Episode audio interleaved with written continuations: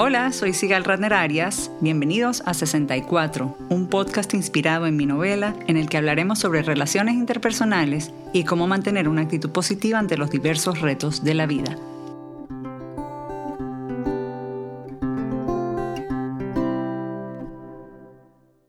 Las solicitudes de visas, residencia y ciudadanía en los Estados Unidos han representado para muchos cierto grado de estrés y de incertidumbre, y con las nuevas restricciones y retrasos por la pandemia, esto sin duda se ha exacerbado.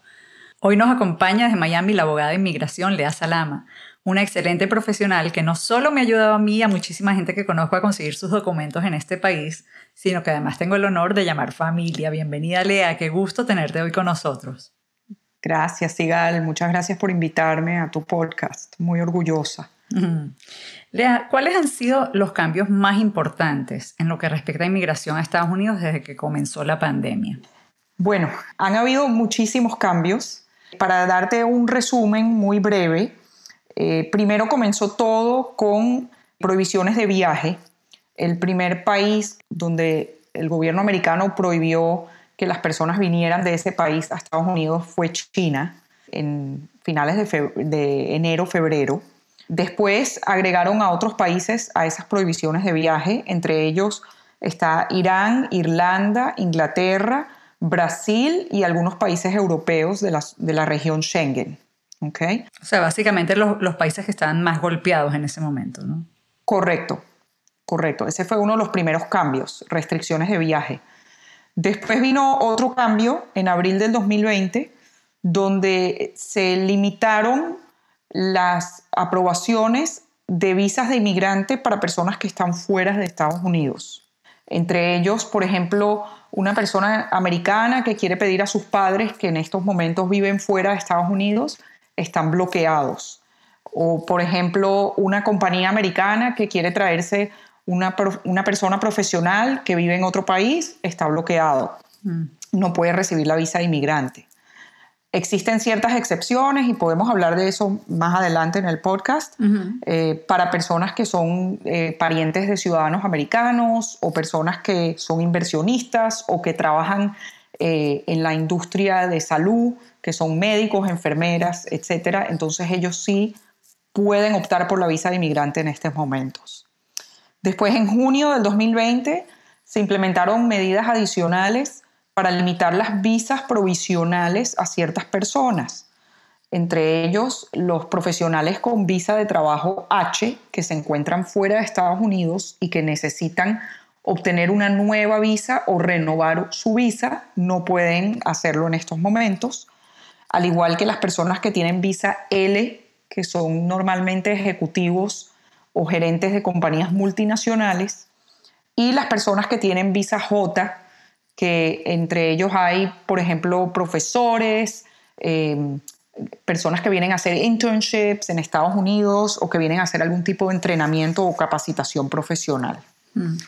Okay. E, esos han sido los cambios, digamos, los más, eh, los más fuertes y severos que han ocurrido en los últimos cuatro o cinco meses. Sí, eh, bueno, también ha estado las restricciones para estudiantes extranjeros. ¿Cómo se han visto afectados los estudiantes universitarios extranjeros con los cambios recientes? Porque en un artículo de AP eh, que, salió ayer, eh, leí que una semana después de revocar lo que habían sido nuevas restricciones a los estudiantes, las autoridades federales anunciaron que los nuevos alumnos internacionales no podrán ingresar a Estados Unidos si planean tomar sus clases totalmente en línea este otoño. Correcto.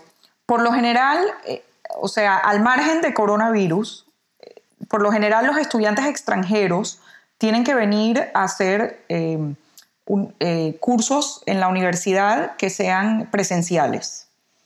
la visa de estudiante nunca se pudo utilizar para estudios online. Bueno, que tiene sentido en realidad, porque online se pueden tomar desde cualquier lado. Correcto. Entonces, cuando empezó el tema de COVID en marzo, que muchas universidades decidieron eh, cerrar los campuses y, eh, digamos, eliminar las clases presenciales y hacer todas las clases online. El departamento de... Ese, ese departamento es el, el, CBP, que es eh, ICE, okay? Customs and Border Protection y Immigration and Customs Enforcement, que son las dos agencias de gobierno que administran el programa de estudiantes extranjeros, ellos decidieron que iban a, dar una excepción provisional para que los alumnos pudieran continuar sus estudios online. Eh, hace un par de semanas, estas agencias de gobierno decidieron que los alumnos que iban a regresar para el otoño que no podían hacer las clases online y que no podían quedarse en Estados Unidos con la visa de estudiante o no podían regresar con la visa de estudiante si los cursos iban a ser 100% online. Eso sucedió un par de días después que Harvard anunció que sus clases en el otoño iban a ser online.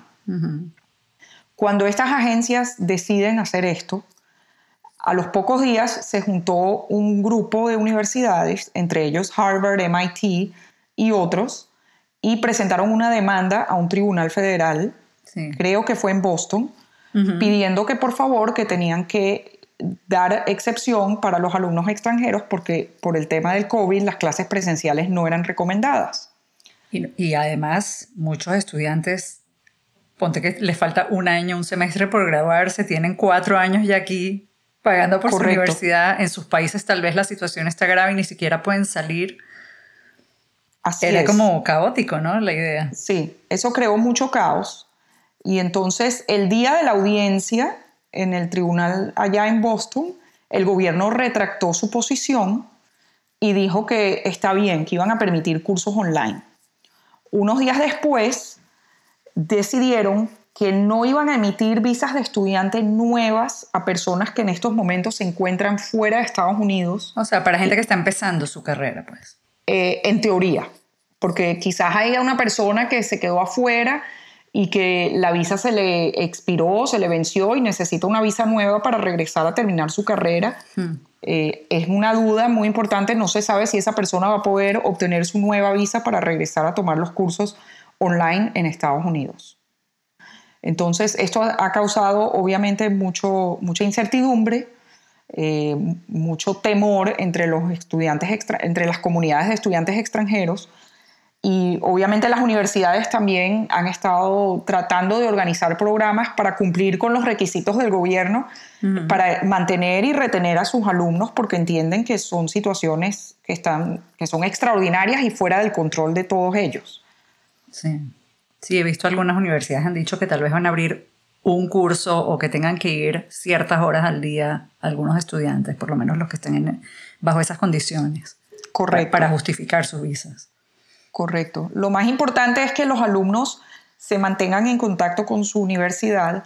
La mayoría de las universidades tienen un departamento que atiende a los alumnos extranjeros y por lo general son gente muy, muy receptiva eh, y quieren ayudar a los estudiantes extranjeros como sea.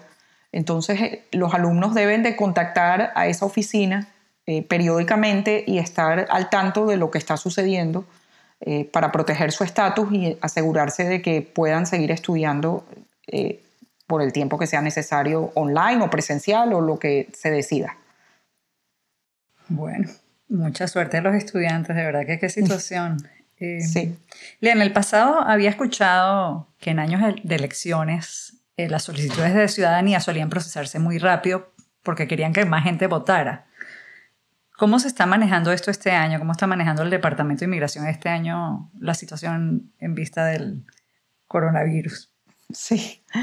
Bueno, mira, eh, las oficinas del Departamento de Inmigración cerraron en marzo de este año y al principio habían dicho que iban a cerrar por un mes, después ampliaron por 30 días más, etcétera. En fin, recién volvieron a abrir en junio y empezaron otra vez a entrevistar a personas y a procesar aplicaciones eh, en las oficinas locales. Eh, las entrevistas de ciudadanía están recibiendo prioridad en estos momentos. Okay. Sin embargo, están procesando, por lo menos aquí en Miami, están procesando aplicaciones que fueron presentadas el año pasado, mucho antes de COVID. Okay. Yo tuve ahorita en el mes de junio y julio dos entrevistas de casos que presenté en el verano del año pasado. Wow. Eh, las oficinas han reabierto, obviamente, con unos protocolos muy estrictos de distanciamiento social. Eh, todo el mundo tiene que usar máscara. Y aparte de eso, están tratando de agilizar el proceso de los juramentos que normalmente se hace después de la entrevista. Eh, en años anteriores, la persona recibía una notificación del juramento por correo unas, semanas después y tenía que volver a regresar a esa misma oficina para eh, juramentarse. En estos últimos dos casos que yo tuve ahorita recientemente, a mis clientes los juramentaron el mismo día. Están haciendo ceremonias pequeñas con grupos de 10, 15 personas y entonces los juramentan ahí mismo el mismo día que van para la entrevista, para así evitar de que tengan que volver a ir una segunda vez. Eh, también he escuchado en otras eh, oficinas que están haciendo eh, juramentos tipo drive-by o juramentos en los estacionamientos de las oficinas de inmigración. Qué increíble, ¿no? Sí, la verdad que han pensado mucho en todos estos nuevos protocolos y están tratando de hacer el proceso lo más rápido posible para la gente que quiere votar a tiempo, o sea, que quiere registrarse para votar antes de las elecciones. Pero, por ejemplo, si yo quisiera pedir la ciudadanía ahorita, ese proceso tardaría muchísimo más, ¿no? Sí, porque está todo atrasado todo está atrasado. No llegarías a tiempo para las elecciones, lamentablemente. lamentablemente, de verdad que sí. Em, bueno, me dices que las oficinas del Departamento de Inmigración aquí están abiertas. ¿Qué ha pasado con las embajadas y consulados en el extranjero? ¿Se pueden pedir visas en el extranjero? Bueno, las embajadas y consulados cerraron también por varios meses eh, alrededor del mundo, eh, aunque tenemos entendido, porque no lo vi en la práctica, pero ellos lo anunciaron, que iban a procesar ciertos casos eh, por emergencia. ¿okay? No sé qué tanto procesaron durante el tiempo que estuvieron cerrados, pero sí lo anunciaron que lo iban a hacer. Ahora están volviendo a reabrir poco a poco dependiendo de la región. Eh, por ejemplo, ciertos países europeos como Roma, ya eh, la Embajada Americana en Roma ya anunció que empezaban a reabrir y que iban a eh, resumir operaciones poco a poco, obviamente también manteniendo protocolos de distanciamiento social y dándole prioridad a aquellas aplicaciones que no estén bloqueadas por los, los decretos del gobierno. Que justo te iba a preguntar, era mi próxima pregunta. Sí. Eh, los últimos meses el presidente Trump ha publicado varios decretos sobre temas de inmigración. ¿Cuáles son los puntos más relevantes de estos decretos que tenemos que conocer y a quiénes afectan?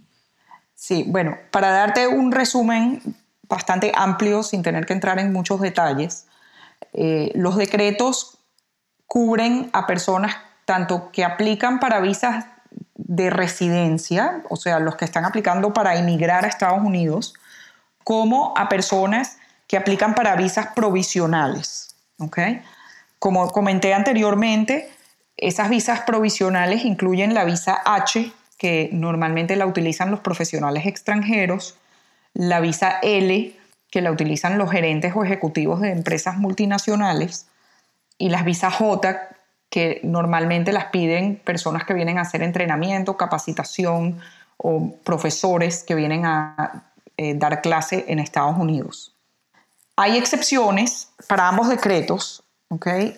Hay excepciones para parientes de ciudadanos americanos, hay excepciones para personas que vienen a hacer inversiones en Estados Unidos. Los inversionistas están exentos de los dos decretos. Hay excepciones para personal que viene a trabajar o en la industria de comida o la industria de salud. ¿okay? Y también hay excepciones para personas que están en el ejército americano o que están trabajando con eh, agencias de gobierno americanas de law enforcement, o sea, con la policía, el FBI, Interpol, etc. Entonces, una persona que se encuentra en estos momentos fuera de Estados Unidos tiene que consultar con su embajada a nivel local para ver si califica para pedir una cita y solicitar el tipo de visa que requiere para venirse a Estados Unidos y la embajada normalmente está publicando en sus páginas web las medidas y los protocolos que están en efecto en ese momento. Eso sí lo están manteniendo bien al día. Yo no me puedo imaginar, me recuerdo cuando vivía en Venezuela y me tocó ver esa embajada americana, las colas eran larguísimas, había que esperar horas, un gentío. Ahorita debe estar mucho más limitado el acceso, la cantidad de gente que puede entrar. Me imagino que están dando muchas menos citas al día que lo que daban antes. Correcto.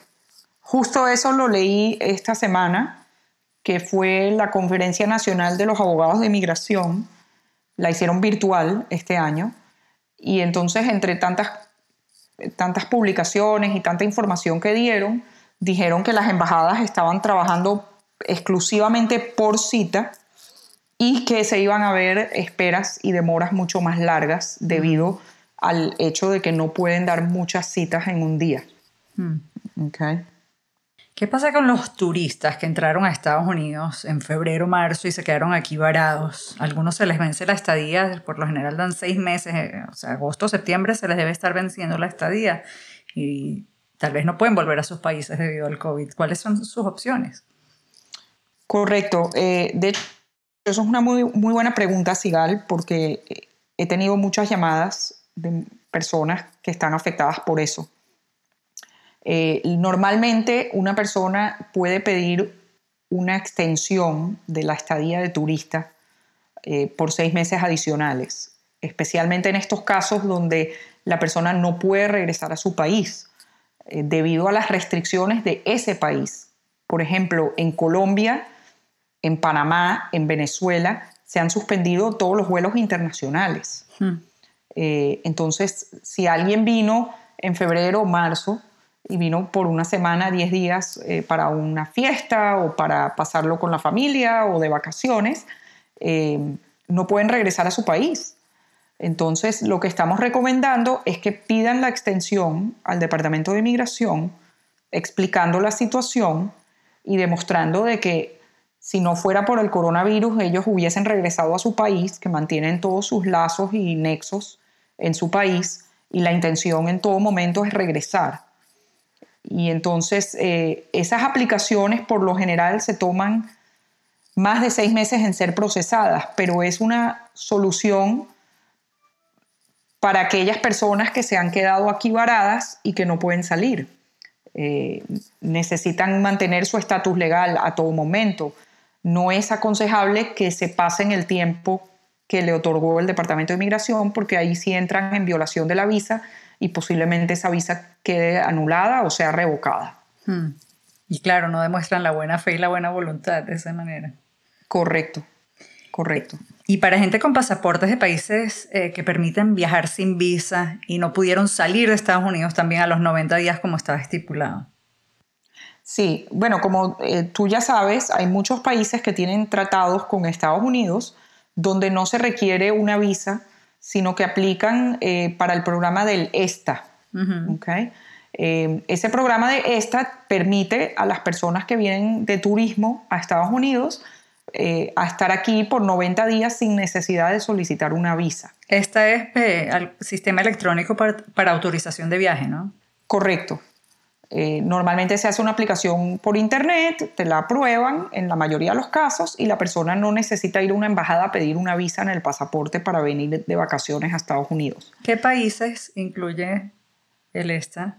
Sí, hay muchos países, pero para darte un ejemplo, los más comunes son por, eh, España, Italia, Reino Unido, eh, muchos países europeos okay, que tienen ese, esa ventaja de poder venir a Estados Unidos por 90 días sin necesitar una visa.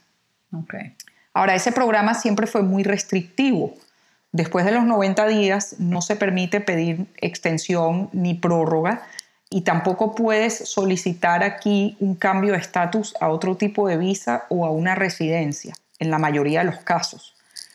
Entonces, ¿qué sucedió a raíz de COVID? El, el Departamento de Fronteras y Aduanas, que es el US Customs and Border Protection, y el Departamento de Inmigración están dando una solución provisional por el tema de la emergencia nacional de que estas personas con el ESTA puedan pedir una prórroga por periodos de 30 días. ¿okay? Entonces, cada 30 días, antes que se te vence el periodo que te dieron, tienes que contactar a una de estas dos agencias y pedir la prórroga porque si una persona se pasa de los 90 días reglamentarios, eh, puede perder el privilegio del ESTA. Entonces es muy importante que mantengan su estatus pidiendo esas prórrogas de periodos de 30 días. Y entonces tienen que pedirlas, cada, cada 30 días tienen que volver a solicitarlas. Correcto. Hasta que se puedan ir. Eh, bueno, esa es la, la, gran pregunta. No se sabe por cuánto tiempo más van a seguir dando esos permisos. Hmm. Eh, de momento dieron, a mí ya me han dado en algunos casos dos renovaciones, o sea, he podido prorrogar 60 días, pero no sé si me lo van a seguir prorrogando indefinidamente. Esto es algo que están haciendo por el tema de la emergencia. Claro, y me imagino que también dependerá de qué país proviene. Si ese país ya se puede volver a ese país, me imagino que ya no, no darán la prórroga. Correcto. La idea es también demostrar que la persona de buena fe ha intentado de regresar a su país. No simplemente me quiero quedar en Estados Unidos indefinidamente. Hay países que han organizado vuelos humanitarios y si esa posibilidad existe, es muy recomendable que la gente trate de regresarse en esos vuelos. Hmm. Em, antes de grabar el podcast, entre las cosas que, que, me mencionaste, había una de cómo se veían afectados los procesos de visas y residencias ante los altos niveles de desempleo en estos momentos. Sí, bueno, mira, obviamente todo el mundo eh, está al tanto de que en Estados Unidos ha habido una crisis económica causada por el tema del COVID eh, muy fuerte y que naturalmente muchos negocios, tanto grandes como pequeños, están en proceso de reestructuración, eh, despido de personal o inclusive muchos negocios están cerrando. ¿okay? Em, muchas de las aplicaciones de visas de trabajo y de residencias por empleo requieren que la empresa que está patrocinando a ese empleado extranjero demuestren de que se han hecho esfuerzos o que se ha intentado de contratar personal americano eh, en, la, región del empleo. Mm. Y obviamente en estos momentos donde hay tanto desempleo, nuestro, nuestro trabajo consiste también en asesorar a las compañías que tengan, tienen que tener mucho cuidado al comenzar o al continuar un proceso de una visa de trabajo o una residencia por empleo para una persona extranjera cuando hay mucho desempleo en esa región o cuando puede haber un personal capacitado con credenciales iguales o similares al empleado extranjero. Claro, la idea es eh, no quitarle un posible puesto de trabajo a un estadounidense. Correcto, correcto. Entonces, estos trámites de visas de trabajo y de residencias por ofertas de empleo, eh, hay que tener mucho cuidado en estos momentos, cómo se manejan, eh, cuáles son los tipos de trabajo que están en alta demanda, dependiendo de la región, etc. ¿okay? Eh, eso es un proceso que hay que asesorar muy bien al empleador para asegurar de que el empleador no entre en violación de las leyes del Ministerio del Trabajo y del Departamento de Inmigración. Mm, ok. Lea, una última pregunta antes de pasar a unas cuantas consultas del público que nos enviaron. En relación a la inmigración ilegal, uno de los puntos sin duda más dolorosos que hemos visto en los últimos años ha sido la separación de familias y la retención de niños en circunstancias eh, muchas veces alarmantes. ¿Qué está pasando con estos niños y familias ahora con la pandemia? Bueno, mira, eh, lamentablemente esto no es mi área, pero sí a través de la Asociación de Abogados de Inmigración y a través de unos grupos profesionales en los cuales yo pertenezco, sí he visto eh, que han habido muchísimos problemas. Eh, por ejemplo, los tribunales de inmigración eh, no, no, han cerrado durante la pandemia. Entonces, se están recibiendo en, en las audiencias, reciben a muchísima gente, no están respetando distanciamiento social, no están enforzando el tema de las máscaras, al punto de que hasta los abogados eh, no quieren ir a estas audiencias, hmm. lo cual es perjudicial para sus clientes y para las personas que están en estos procesos eh, de litigio ante un tribunal de inmigración. Otro tema que también he escuchado es el tema de los centros de detención. En los centros de detención hay mucho eh, crowding, mucha, mucha gente en espacios pequeños. Sí, hacinamiento. Y entonces eh, la posibilidad de contagio del COVID es terrible. O sea, los que están ahí en los centros de detenciones están expuestos a contagiarse del COVID y a posiblemente tener una consecuencia muy, muy compleja. O sea, claro. y los abogados tengo entendido que están tratando de pedir que por favor suelten a las personas que no van a ser un peligro para la sociedad, suelten a personas que no tienen antecedentes penales, que les den permiso de salir y quedarse con familia, eh, fuera de estos centros de detención donde posiblemente pueden contraer el coronavirus. Claro, ya es un problema sanitario, de sanidad y, una cuestión humanitaria, además. Sí, es un tema humanitario, eh, una crisis eh, muy triste eh, que lamentablemente no tiene una solución, digamos, ideal, pero que a la misma vez puede ser un problema de salud muy fuerte. Mm, qué terrible. Sí. Bueno, lea preguntas del público. Desde Caracas, una mamá venezolana que está esperando que le salga la renovación de su visa, desde hace meses ya, mientras sus hijos que son americanos están en Miami, pregunta, a mi hija de 15 años se le venció el pasaporte. ¿Qué puedo hacer para tratar de sacarla del país si no están renovando pasaportes? Tratamos de hacer el de emergencia y me dicen que no califico porque no estoy internada en una clínica ni tengo un acta de función. Imagínate. Sí. La hija americana. Sí, ella quiere reunirse con su hija en algún lado. Estaban viendo a dónde viajaban para, para, por lo menos pasar el verano juntos. Sí. Y la hija justo se le venció el pasaporte. Sí. Bueno, eh, te puedo decir que me pasó a mí. Mi hija, mi hija mayor tenía que eh, pedir su primer pasaporte como adulto y lo pidió en abril. Nosotros supuestamente teníamos un viaje planteado en junio y yo súper confiada de que de abril a junio nos llegaba el pasaporte. Eh, menos mal que el viaje se canceló y el mm. pasaporte recién me llegó hace 10 días. o sea, ¿cuánto tiempo te tardó? Eh, más de tres meses. Que en Estados Unidos no es normal, en otros países, en Venezuela se tardan a veces nueve meses, pero en Estados Unidos en dos semanas tienes pasaporte. Correcto, lo que ha sucedido es que las oficinas de donde procesan los pasaportes cerraron, ¿ok? Por COVID. Y eso es un proceso que aparentemente no todos pueden trabajar remotamente para producir los pasaportes y procesar los pasaportes. Entonces no podían eh, mantener con la demanda, o sea, mantener el ritmo con la demanda de los pasaportes. Llegué a escuchar que tenían un backlog de más de un millón de pasaportes eh, que están en trámite. Gente que aplicó desde febrero. Hay gente que todavía está esperando para recibir el pasaporte. En su caso yo creo que es un poquito más complicado porque sus padres ella es menor de edad, sus padres deberían pedir el pasaporte y no están para pedirlo.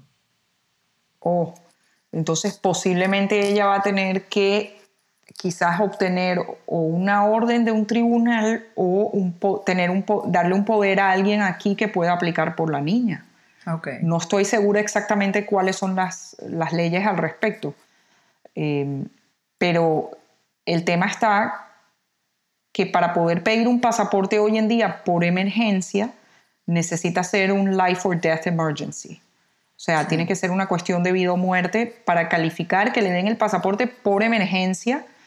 Eh, y no sé si la oficina local de Miami, por ejemplo, está abierta, que es la oficina donde procesan los pasaportes por emergencia.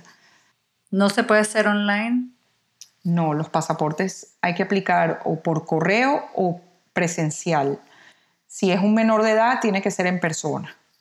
No, eso, eso lo sabía por mis propios hijos, pero digo, ante la emergencia de la pandemia pensé que tal vez habían cambiado algunas solicitudes online. No, mi hija tuvo que ir personalmente, porque era su primer pasaporte como adulto y tuvo que ir ella personalmente a aplicar. Fue a una oficina de correo y este, fue con cita, o sea, no había mucha gente, estaban eh, trabajando con distanciamiento social y entonces, eh, pero tuvo que ir personalmente a presentarse para hacer el pasaporte, hacer la aplicación. También desde Caracas dicen, queremos renovar nuestra visa E2, que ahora quiero también que me expliques cuál es la E2 que no sé, que no entra en la proclamación del presidente. O sea, que deberíamos poder, pero los consulados están cerrados. ¿Alguna idea de cuándo abren? ¿Se puede pedir una carta de emergencia para que nos dejen aplicar ya que nuestros hijos americanos están en Estados Unidos y nosotros?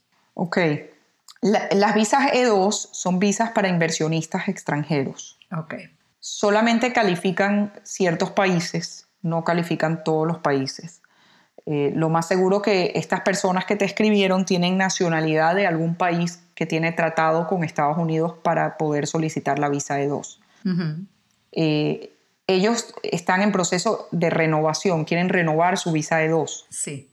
En vista que en Venezuela actualmente no hay eh, servicios consulares, la Embajada Americana no está trabajando para emitir visas en Venezuela, estas personas tendrían que ir a otro país a pedir su visa. Las visas E2 no están sujetas a ninguna de las proclamaciones del presidente. Como comenté anteriormente, los inversionistas no están bloqueados de recibir una visa. Ahora, todo depende de la reapertura de las embajadas y la posibilidad de que estas personas puedan obtener citas para ir a procesar su nueva aplicación. Teniendo hijos americanos, yo creo que pudieran hacer un argumento, eh, si los hijos son menores de edad, que necesitan de sus padres y tratar de ver si por interés nacional les agilizan el proceso de la visa. Ojalá. Ojalá. De verdad que qué lío. Eh, desde México, una escucha nos escribe. Organizaciones tan poderosas como el US Chamber of Commerce o la Cámara de Comercio de los Estados Unidos están demandando al gobierno federal para que anule las restricciones impuestas a la inmigración. ¿Cómo afecta eso los casos que tú manejas, Lea? Sí, casualmente acabo de leer ese artículo que salió en Law 360 esta semana de los litigios. Este, bueno, mira, ojalá y puedan lograr que el gobierno se retracte de esta posición tan restrictiva que han tomado con respecto a los inmigrantes. Eh, porque honestamente, todas estas restricciones lo que han hecho es crear eh, separaciones de familia, fomentar un daño económico en los Estados Unidos gravísimo, porque hay muchas compañías que dependen de empleados claves que son extranjeros y que necesitan poder venir a Estados Unidos a trabajar.